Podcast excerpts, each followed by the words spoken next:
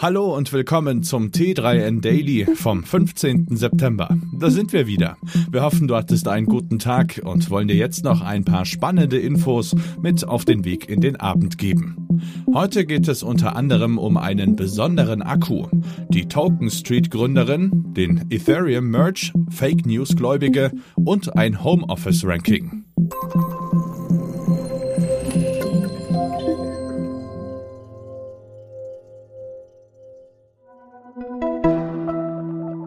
Der heutige Podcast wird unterstützt von Central. Damit du über Online-Shop und Marktplätze reibungslos verkaufen kannst, müssen die darunterliegenden Prozesse rundlaufen. Dabei können viele Workflows eine Menge Zeit kosten. Central ist eine Business-Software für den E-Commerce. Darin kannst du deine Geschäftsprozesse verbinden, automatisieren und vereinfachen. Das Ziel ist es, dir einen Überblick über die Bestellungen, Lagerbestände, den Versand und die Buchhaltung zu geben. Mit Central kannst du entweder einzelne Workflows Schritt für Schritt verbessern oder gleich dein ganzes Business auf einer Plattform organisieren. Egal womit du startest, du hast sofort mehr Zeit und erhöhst die Zufriedenheit deiner KundInnen. Einfach kostenlos testen unter central.com slash t3n.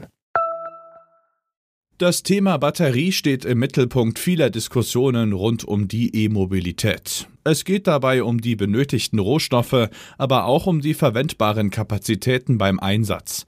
Eine amerikanische Forschungsgruppe macht jetzt Hoffnung auf eine neue Lösung. Das Harvard-Spin-off Adden Energy hat nach eigenen Angaben eine handtellergroße Batterie entwickelt, die über eine erstaunliche Lebensdauer von 10.000 Ladezyklen verfügt und in nur drei Minuten voll geladen sein kann. Das klingt ziemlich revolutionär und würde beispielsweise das Tanken von E-Autos auf einen Bruchteil der aktuellen Zeit reduzieren. Es handelt sich um eine Festkörperbatterie. In dieser Technologie sehen Experten für die Zukunft sehr viele Vorteile im Vergleich zu den aktuell verwendeten Batterien. Sie könnten preiswerter, leistungsstärker und nicht zuletzt umweltverträglicher sein. Von Technopartys über Yoga-Kleidung zum Fintech. Mona Feder ist mit 24 Jahren bereits Seriengründerin. Ihr aktuelles Projekt ist das Berliner Startup Token Street. Ihr Hauptmotivator sei dabei nicht das große Geld, sondern Innovation in einen verstaubten Markt zu bringen.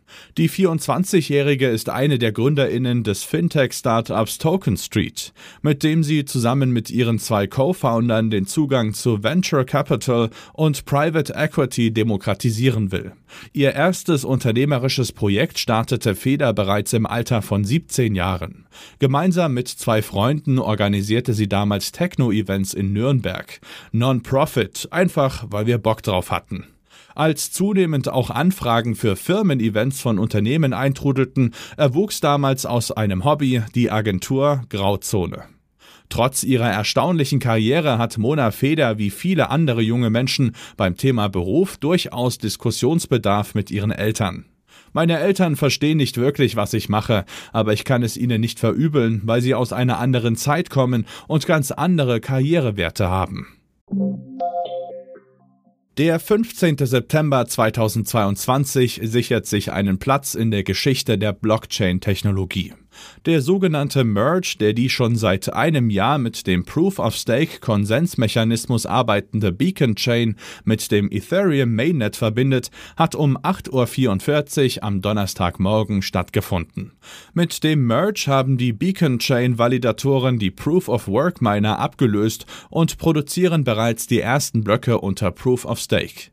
Über verschiedene Livestreams schaut die Community aktuell diesen Prozessen zu, um sich davon zu überzeugen, dass der Übergang reibungslos verläuft.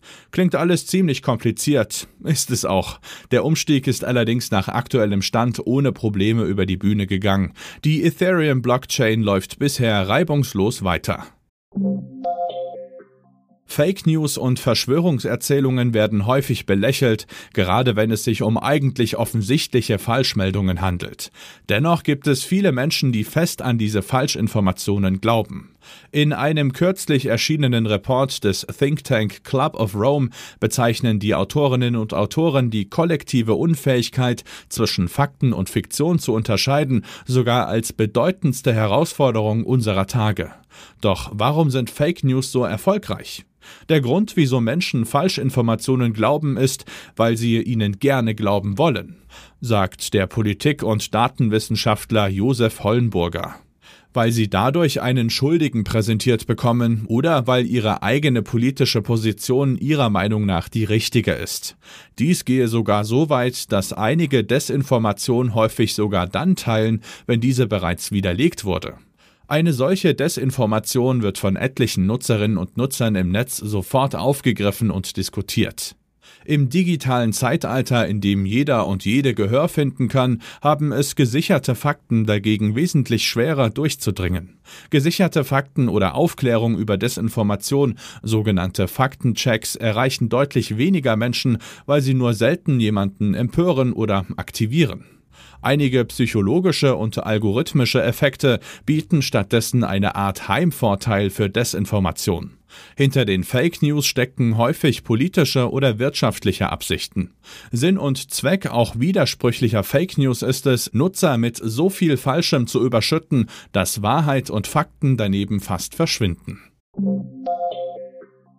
Homeoffice ist unter Beschäftigten beliebt und dauerhafte Remote-Work-Regelungen sind heiß begehrt.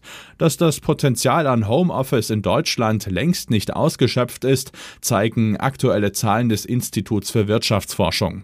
Theoretisch könnten laut den Analysten bis zu 56 Prozent der Erwerbstätigen in Deutschland mindestens in hybriden Arbeitsmodellen beschäftigt sein. Tatsächlich waren es neuesten Zahlen nach im August dieses Jahres aber nur etwa 24 20,5 Prozent der Menschen. Der Wert sei seit April sogar um 0,4 Prozent gesunken.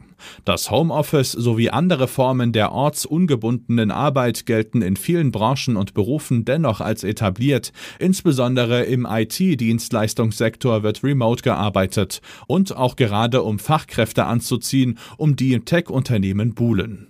Kaum ein Unternehmen kann es sich noch leisten, potenziellen Bewerberinnen und Bewerbern diese Form der Flexibilität weiterhin zu verwehren. Jedoch zeigt eine Erhebung der Beratungsfirma Remote jetzt, dass es regionale Unterschiede gibt bezüglich des Wunsches der Mitarbeitenden auf der einen und der Akzeptanz der Arbeitgebenden auf der anderen Seite, zumindest wenn es um dauerhafte Remote-Work-Regelungen geht. Das Unternehmen hat die Häufigkeit beider Positionen abgefragt und zudem die zwischenliegende Diskrepanz ermittelt. Den Tonwert erreicht hier Frankfurt. Dort wollen mehr als 57 Prozent der Menschen remote arbeiten. Das Angebot dafür liegt allerdings nur bei 27 Prozent. Das war es auch schon wieder mit dem T3N Daily für heute. Noch viel mehr zu allen Aspekten des digitalen Lebens, des Arbeitslebens und der Zukunft findest du rund um die Uhr auf t3n.de.